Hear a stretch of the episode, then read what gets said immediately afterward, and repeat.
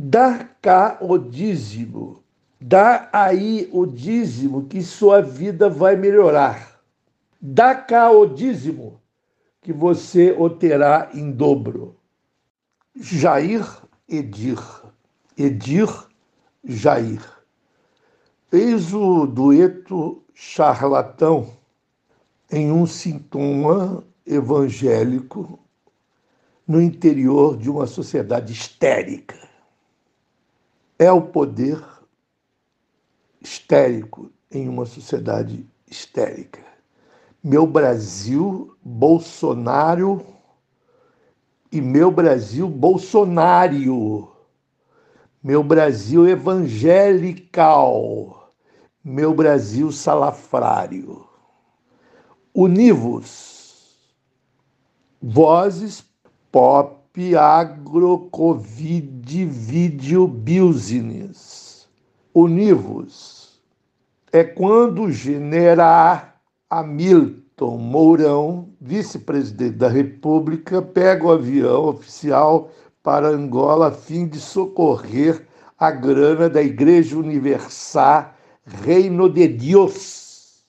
E, ao mesmo tempo, com o sentido simbólico de destruir Luanda, a capital angolana, com suas mães de santo e babalorixás, que estão aqui no Brasil para guerrear contra os pastores capitalistas do capitão cruel e misógino. Atente-se para o combate do governo Bolsonaro contra os umbandistas, que vem do mestre Tatá. O mestre Tatá que fez a famosa marcha general da banda, que falava cutuca, morão, morão, cutuca, cutuca que ele cai, futuca, futuca que ele cai, morão. É o matricídio da maldade, a matança do seio da mãe gentil. A investida contra o candomblé tem esse sentido simbólico, porque o governo Bolsonaro pratica o matricídio, é a matança do seio da mãe gentil. O útero macho privatizado. O general Mourão recebe de Jair Messias a seguinte incumbência: faça a África trampar para o bispo.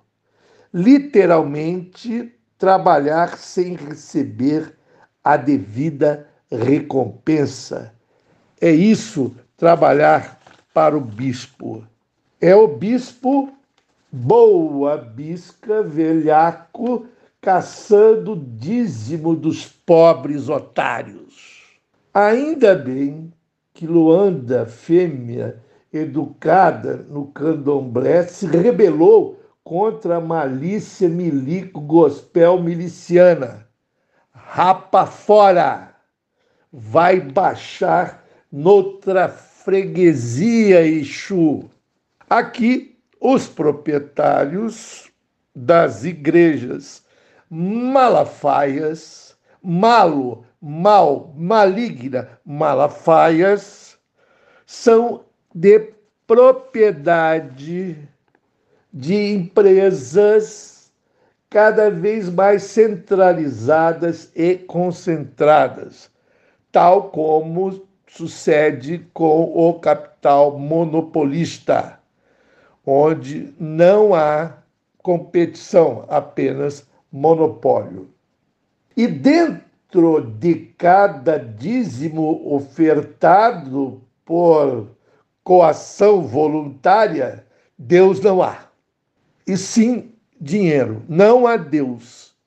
E sim dinheiro. Dízimo sem Deus, dízimo com grana, com dinheiro. O dinheiro arrancado do pobre que ganha esse dinheiro suado, o pobre semi-analfabeto que dá o dízimo para a igreja. Dá cá o dízimo, que você o terá em dobro. Quem tem fé e dá dinheiro para a igreja fica rico. Exibe-se a casona do pastor, exibe-se o carrão do pastor. Seja qual for a maneira, ganhe dinheiro, dando tombo, passando a perna, mas ganhe dinheiro. O pastor não pode apresentar-se pobre, porque a razão de ser do dízimo é a miragem da ascensão social. O que está implícito no dízimo é a loteria, o fascínio, o engodo da loteria. E a loteria é um engodo. Não é à toa que Karl Marx foi contra a loteria. Dá cá o dízimo, dá aí o dízimo que sua vida vai melhorar. E se não melhorar, a culpa é sua por não ter tido fé suficiente no dízimo da Bíblia.